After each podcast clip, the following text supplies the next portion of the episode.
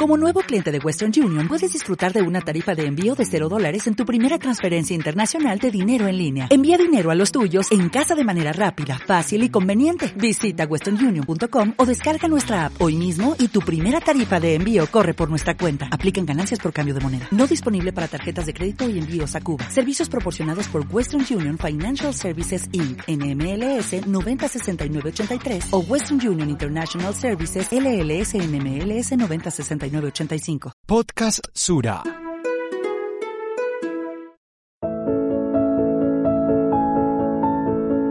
Quizá lo más hermoso de escribir sean las contradicciones que este oficio encierra.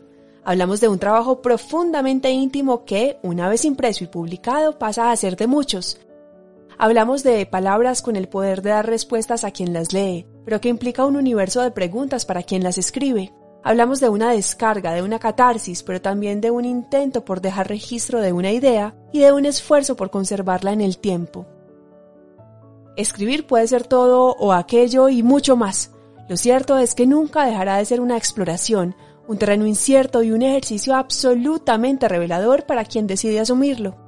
Bienvenidos a un nuevo episodio de Podcast Sura Entre Páginas, un espacio para leer la vida en todas sus formas.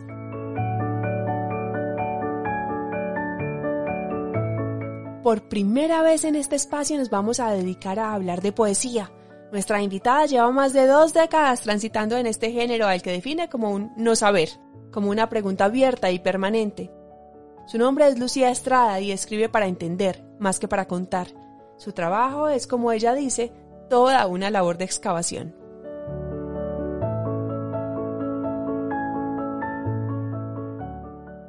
Hablemos de quién es Lucía Estrada. Cuéntanos un poco de tu origen, de tu infancia, de esos recuerdos que aún conservas y que permean lo que eres. Soy de Medellín. Yo nací en una familia numerosa. Soy la menor de 11 hermanos, pero tuve la fortuna de que en aquella casa de la infancia había muchos libros y había un patio solar con muchos árboles y digamos que ese fue el primer encuentro con esa, con esa atmósfera maravillosa de lo poético, ¿no? Donde había preguntas, donde había ciertas inquietudes que pude, pude explorar abiertamente en los libros que tenían mis hermanos en sus bibliotecas, que pude explorar también escuchando los niños, escuchan mucho, escuchan todo el tiempo lo que hablan los mayores, lo que se dice en la televisión, en la radio, uno está por ahí como transitando como una antena, recogiendo un montón de sensaciones y de, y de emociones, ¿no? Entonces yo creo que todo ese es el material que más adelante se va a, a, va a tomar una forma en los poemas, en los cuentos, en los ensayos, en todo aquello que, que intentemos escribir y por supuesto el asombro, el encuentro, ese encuentro por primera vez con un mundo vegetal, mineral. A mí me interesó muchísimo, por eso te hablé del solar, porque para mí fue un lugar fundamental. Yo lamento un poco que ahora tengamos tan pocos espacios de esta índole en nuestras casas, que el espacio se haya reducido, porque yo creo que es fundamental ese encuentro con un mundo íntimo que nos pertenece, que sentimos familiar porque allí, allí es donde uno siembra esas primeras palabras y esa primera experiencia con el lenguaje. Lucía, nos cuentas que la literatura ha estado en tu vida desde muy temprana edad. De esas primeras lecturas, hablemos de un libro que te haya transformado por las emociones o las preguntas que provocó en ti. Mira, curiosamente, hay un libro que, que su título me, me suscitó muchísimas preguntas y me generó como una inquietud que hasta el día de hoy estoy, estoy tratando de desentrañar. Y es El Diablo sobre las colinas de Cesare Pavese, el gran poeta italiano. Pero fíjate que el encuentro con este libro no fue una lectura. Yo tenía siete años, por supuesto, estaba apenas empezando a leer. Y yo vi, yo leía los lomos de los libros en las bibliotecas de mis hermanos porque ellos no querían que yo los cogiera porque lo rayaba. Entonces leía los lomos y eso ya me suscitaba grandes imágenes. Luego leo Alicia en el País de las Maravillas, esto me abre un mundo tremendamente fuerte, pero eh, más adelante, más adelante, eh, leo también a Mai Jalende, Momo, La historia interminable y, y todos estos todos estos encuentros me parecieron fundamentales porque me hacían entender cuál era precisamente la búsqueda a la que yo me tenía que, que consagrar, digámoslo así, y era la búsqueda de un mundo propio. No, no digamos de una voz propia, porque la voz está hecha de muchas voces, pero sí, pero sí de una atmósfera que yo sintiera que era mi casa y que otros pudieran entrar en ella sabiendo que también iban a encontrar allí presencias que les, que les eran cercanas y, y, y reconocibles en sus propias experiencias íntimas. Ahora hablemos de ese mundo propio que fuiste construyendo con esas experiencias literarias, esa atmósfera en la que ibas sintiéndote más cómoda. ¿Qué características tiene ese mundo propio ahora y cómo lo comparas con el de aquellos años? Yo creo que en mi, en mi poesía, porque yo sobre todo he escrito poesía, aunque he incursionado en el ensayo, pero de manera muy, muy tímida, yo creo que hay un elemento que es fundamental y es la noche. Yo creo que allí eh, se funda todo, todo, todo el símbolo, toda la simbología, si se puede decir así, de lo que yo quiero explorar. Para mí la noche es el lenguaje, para mí la noche es la realidad que vivimos mm, todos los días. Para mí la noche es precisamente esa búsqueda en mi, en mi propia experiencia del mundo, de las cosas. Y mm, pues yo desde mi primer libro creo que vengo tejiendo esa secuencia de excavaciones que lo logro finalmente mucho más a fondo en, esta, en este último libro mío que es Catábasis, donde hago una labor de, de excavación. Para mí, eso es mi escritura, es casi una labor de arqueología, ¿no? Yo estoy buscando cosas, seguramente las cosas que yo sembraba cuando era niña en el solar. Yo sembraba cosas en el solar, literalmente habría huecos en la tierra para sembrar las cosas que a mí me gustaban, esperando que como una planta crecieran y dieran más. Yo pienso que yo estoy buscando todas esas presencias que yo sembré en mi infancia y las estoy buscando, por supuesto, desde la escritura. Lucía, te contaba antes de empezar esta conversación que, además de Piedad Bonet, eres la primera poetisa que invitamos a este podcast. A mí me encantaría saber cuándo decides dedicarte de lleno a la poesía, un ejercicio de tanta introspección, tan íntimo. ¿Cuándo decides que a ello quieres dedicarte? Aquí tengo que hablar de mi hermano mayor, que también es poeta, ¿no? Pedro Arturo es poeta y él, por supuesto, cuando es una de las, de las personas que más influye en mi vida. Es casi un padre y un maestro espiritual. Él es el primero en mostrarme muchas cosas del arte, de la música, de la literatura. Yo a él le debo todo esto y que me acompañó y me guió de una manera muy, muy respetuosa por mi propia, digamos, por mis propias inquietudes. Él nunca se metió con eso, pero sí trató de guiarme en lecturas. Él me, me fue una lámpara, ¿no? Fue una lámpara para mí y yo estaré muy agradecida con él siempre yo creo que esa, esa mm, exploración en la poesía se da porque, porque estoy buscando no contar cosas, no contarlas, no narrarlas, sino entenderlas. Es porque no sé, es porque no sé absolutamente nada que me inclino por la poesía, porque yo supongo que en la narración, en el ensayo, cuando hablo de narración hablo de la crónica, de la novela, porque incluso creo que el cuento todavía tiene, está un poco más, más emparentado con, con, con la poesía.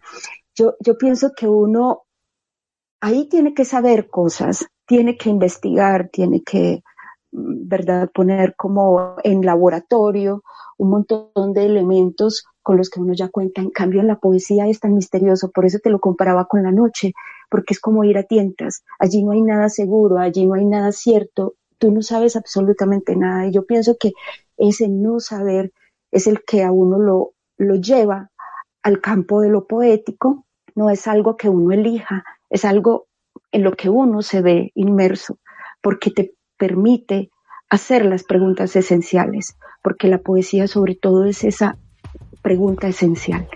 Lo que dices me da pie para hablar de tu primer poemario que tiene en su nombre justamente una alusión a la noche.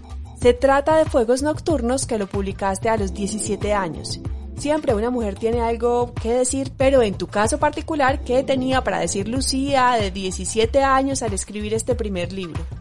Imagínate que este, este libro, este librito, que tiene 40 poemas muy breves, eh, yo lo empecé a escribir, realmente son poemas entre los 15 y los 17 años. ¿sí? O sea, llevaba ya dos años de estar recogiendo estos poemas y mis dos hermanos, Arturo y César, dijeron, bueno, de regalo de, grados, te vamos a publicar un, librito para que puedas regalar a tus compañeras, a tus profesores, en fin, ese fue, ese fue como el comienzo. Y sabes, curiosamente, eh, lo que hay allí, si, si tú lo lees, ¿qué vas a encontrar? Otra vez el patio solar, los insectos que yo veía ahí, las plantas, ese mundo pequeño, frágil, eh, que es tan secreto, que es el secreto de los niños, esas cositas que uno que uno tiene guardadas en una cajita, por ejemplo, o esa fascinación de alguna manera con ese mundo monstruoso que guarda la naturaleza en los insectos y que nos está mostrando otro tipo de belleza, otro tipo de fuerza y, los niños están totalmente en diálogo con este tipo de, seres. Eso es lo maravilloso, creo yo, porque tenemos tiempo de mirar. Ahora ya no hay tiempo de mirar, ahora ya todos estamos corriendo de un lado para otro, pero la poesía entonces dice, detente un momentico y, y mira, los poemas de Fuego Nocturno son, te lo digo, muy sencillos, incluso muy ingenuos. Pero yo rescato ahora, a mis 40 años, precisamente esa, esa ingenuidad y digo, bueno, era lo que yo tenía para decir en ese momento, fue un ejercicio honesto. Digamos, yo no estaba tratando ni de ser una poeta maldita, ni de, ni de aparentar absolutamente nada, sino que yo estaba realmente mirando el mundo que me rodeaba.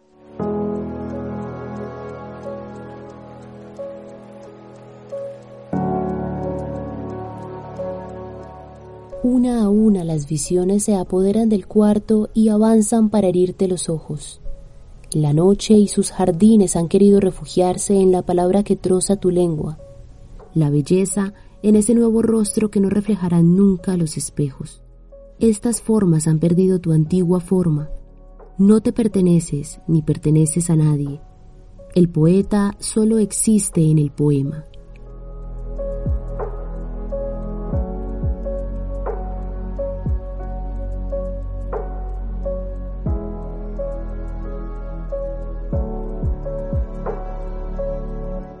El anterior es uno de los poemas de Fuegos Nocturnos, la primera publicación de Lucía Estrada. Sería este el inicio de una producción que nunca ha dejado de rumiar entre las preguntas y lo desconocido. Destacan títulos como La Maestra, Las hijas del espino, La noche en el espejo, Cuaderno de ángel y Catábasis, su más reciente poemario.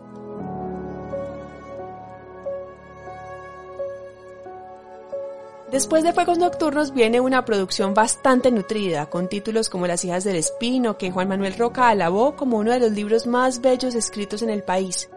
Con esta trayectoria que se iba formando, ¿cómo ves hoy la evolución de tu escritura? Si la poesía no es un saber, ¿cómo han evolucionado entonces esas preguntas desde tu primera publicación?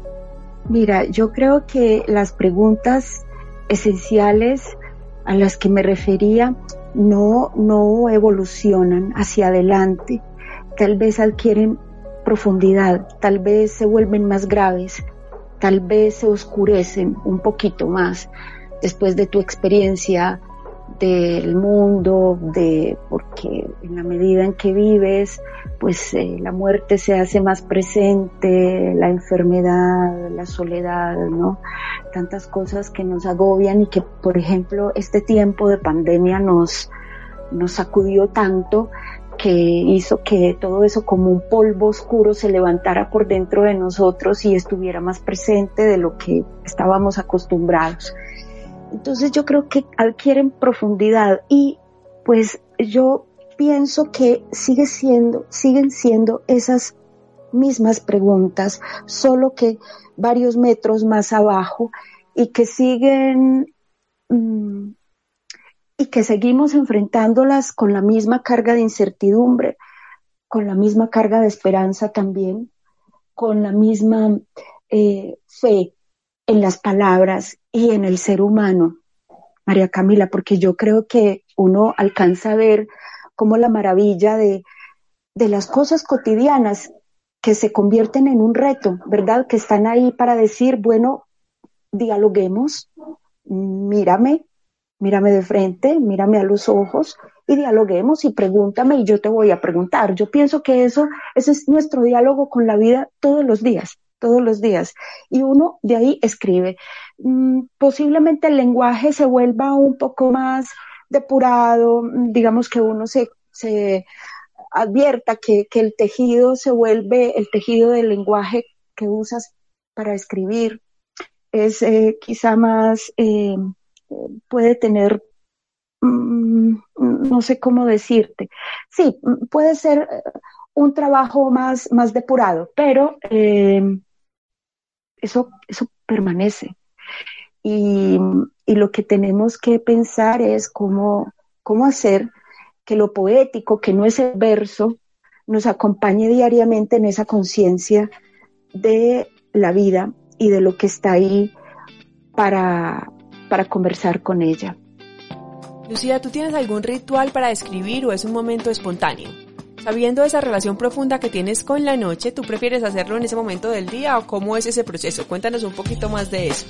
Sí, para mí la noche es propicia, pero yo creo que no hay un ritual específico. El ritual mismo es la escritura. Y yo creo que eh, Jules Superville, un poeta francés, decía que el poeta es que el horrible trabajador al que nunca se le ve trabajar.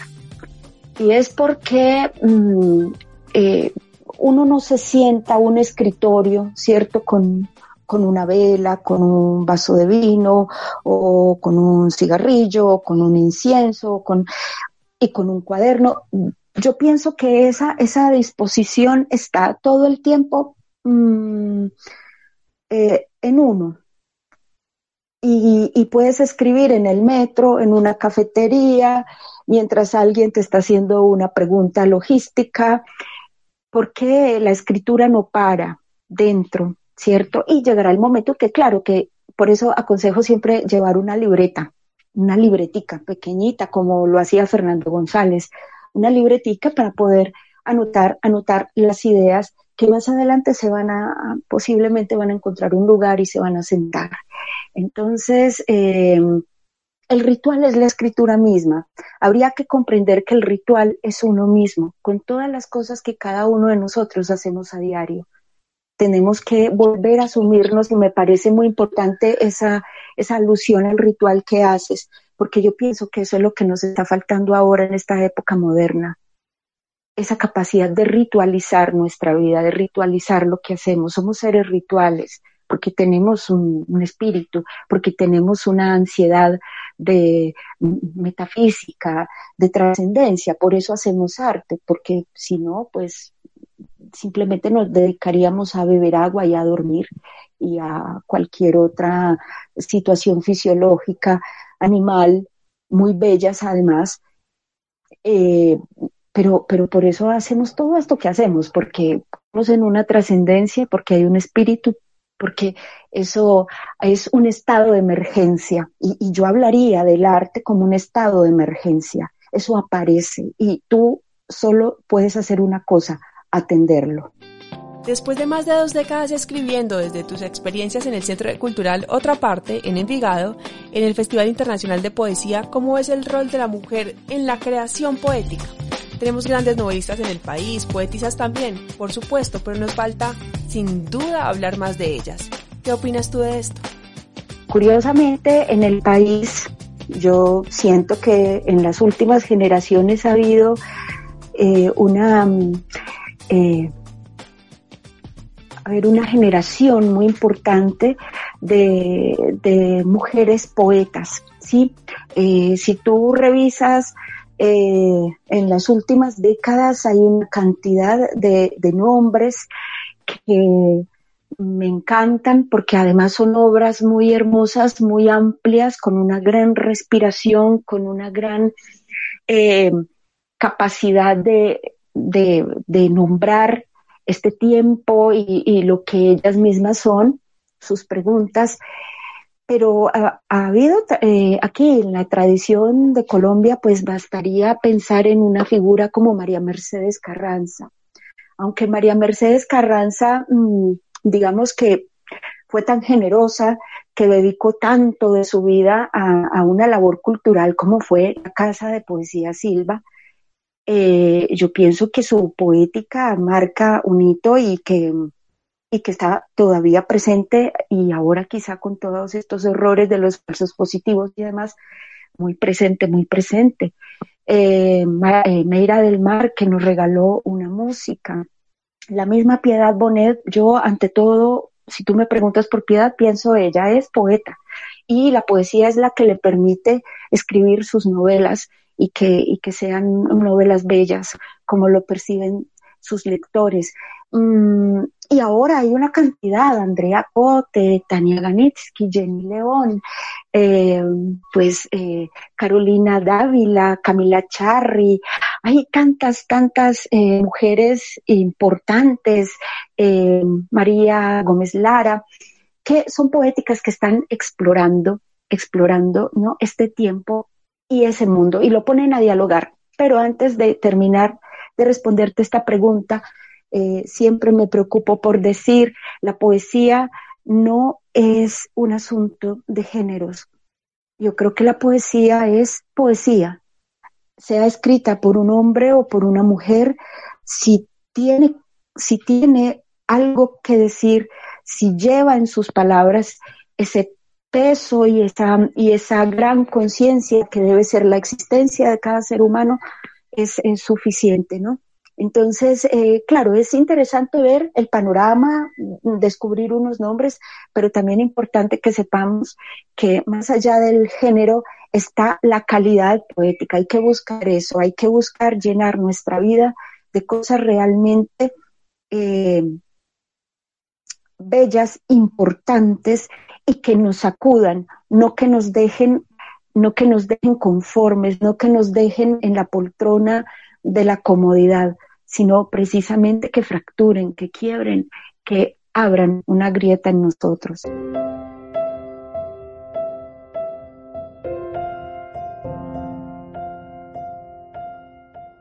Toma este delgado hilo de sombra y envuélvelo en torno a ti. Ténsalo hasta el límite, comprueba su resistencia. El roce oscuro pronto ganará la carne, el hueso, la médula feroz de tu memoria. Insiste en el corte que aguzará tu oído, tu lengua, insiste hasta que seas de la herida su cerco de palabras afiladas.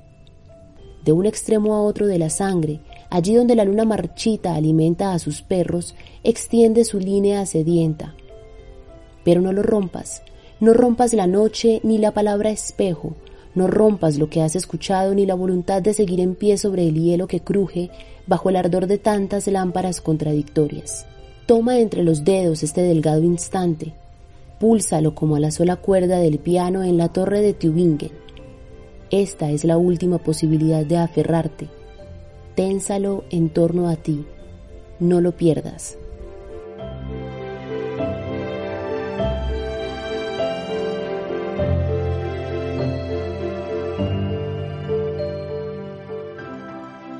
Acabamos de escuchar Catábasis, uno de los poemas que hace parte de Catábasis, la última publicación de Lucía Estrada con Editorial Tragaluz.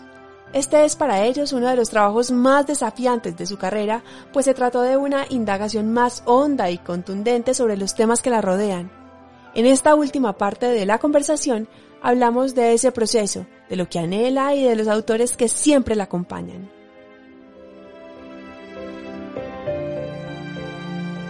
Quisiera preguntar por los autores e historias que hoy te acompañan. ¿Cuáles son esos libros a los que siempre regresas o los que te enamoran actualmente? tengo una montaña de libros pendientes que armé todos los días, la miro con mucha des, con, con, mucha desazón, porque no, no siento, yo, bueno, ya se acabó la cuarentena, entonces si esto fue lo que armé en cuarentena, voy a necesitar otra cuarentena para poder eh, leer estos libros. Pero fíjate, yo, yo pienso que son autores eh, que como me lo decía el poeta venezolano Eugenio Montejo, son ya consanguíneos. Yo he vuelto a Rainer María Rilke, a sus bellísimas elegías del Duino, me dan mucha, mucha mm, tranquilidad, me estructuran, siento que todavía me estructuran. He vuelto a leer a Marosa Di Giorgio, uruguaya, hermosísima, sus papeles salvajes. He vuelto a los cuentos de Volga Orozco, La oscuridad es otro sol. Em, he regresado a algunos cuentos de Clarice Lispector. Em, Sabes, he leído y ahora estoy, por ejemplo, con, con el diario de John Shever, que me parece muy interesante, todo esta, eh, esta, este género eh, del diario y el género epistolar a uno como que le permite descubrir otras cosas en estos autores.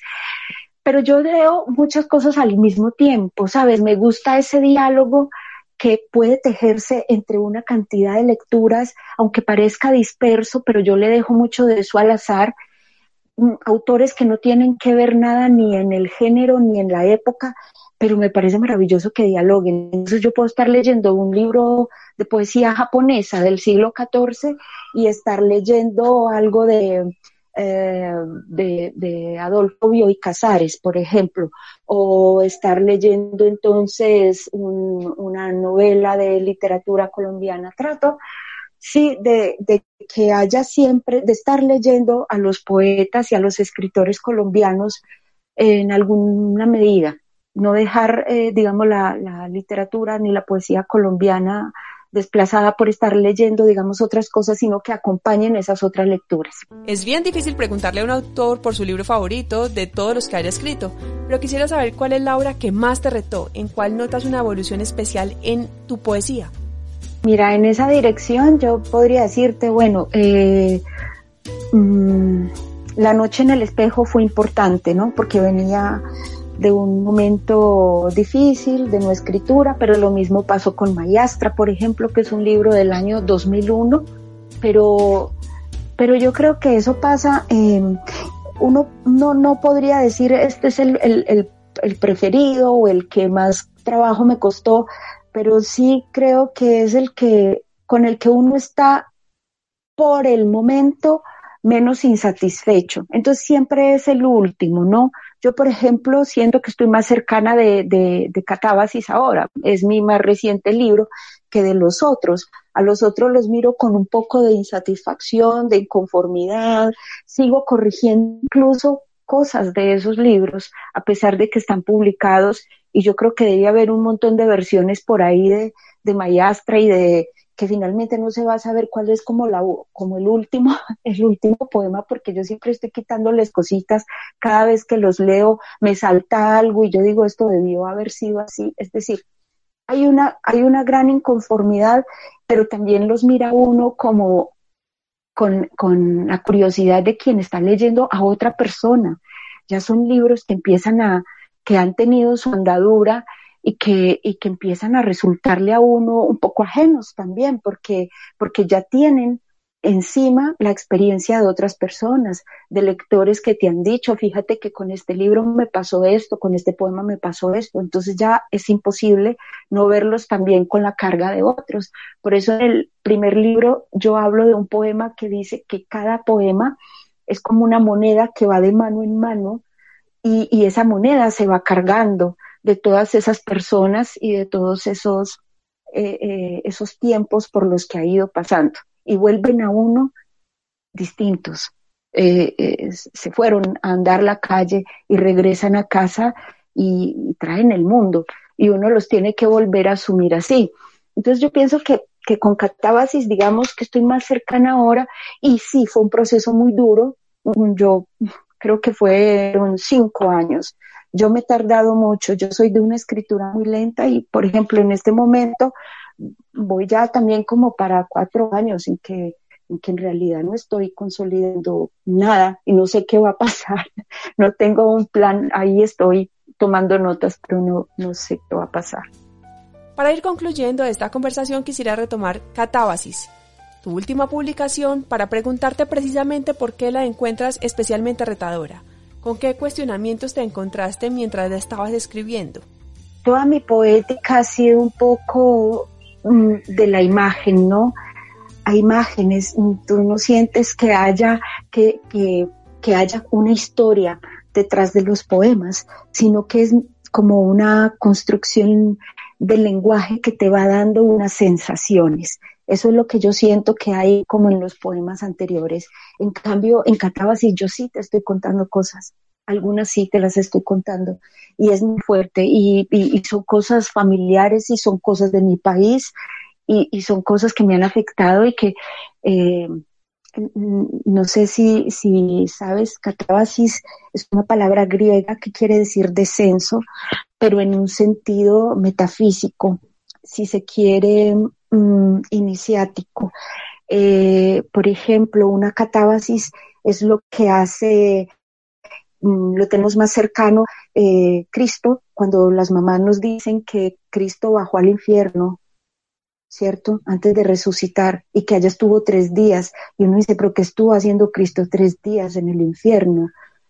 Entonces eso era como una iniciación, como algo que él debía conocer. Seguramente no fue fácil. Y es lo que hace eh, Orfeo también cuando se le permite bajar al inframundo por Eurídice. Entonces toda esta es una serie como ese descenso. Yo hago un descenso en mí misma, en mi vida, en mi realidad, y ese es un proceso eh, que siempre resultará doloroso cuando uno empieza a esculcarse y a esculcar su, su, su memoria inmediata, pero también su memoria atávica. Eh, estás preguntando incluso por cosas que ni, ni, siquiera sabías que estaban en tu vida y que están ahí, que en ese momento se, se manifiestan. Lucía, te agradezco muchísimo por habernos acompañado. Quiero terminar con una pregunta que no se refiere directamente a tu rol como poetisa, sino a esa niña que exploraba en el solar de su casa, a esa hija de la noche. ¿Con qué sueña Lucía Estrada más allá de la escritura? Eh, estoy esperando poder volver a, escribir, a configurar algo con lo que me sienta, mm, eh, con lo que sienta representado este momento de mi vida. Eh, ¿Sabes cuál es mi anhelo? un poco de tranquilidad. En realidad yo siento que es como lo que más necesito, tranquilidad interior, porque se agitaron muchas cosas, ¿no? Yo no tengo, yo no tengo anhelos eh, a largo plazo, porque siento que la vida es un poco incierta. A largo plazo no, no construyo planes, digamos, no está dentro de mí eso pero sí, este, sí me gustaría, digamos, poder lograr como una atmósfera más propicia para la poesía, para leer, para, para escribir en este momento. Ese es mi mayor anhelo.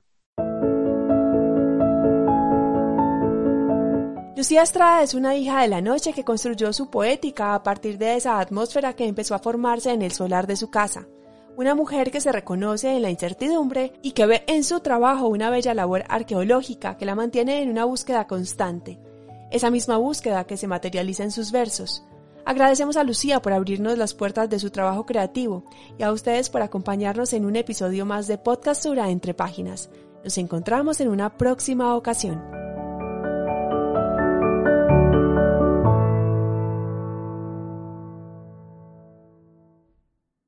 Podcast Sura.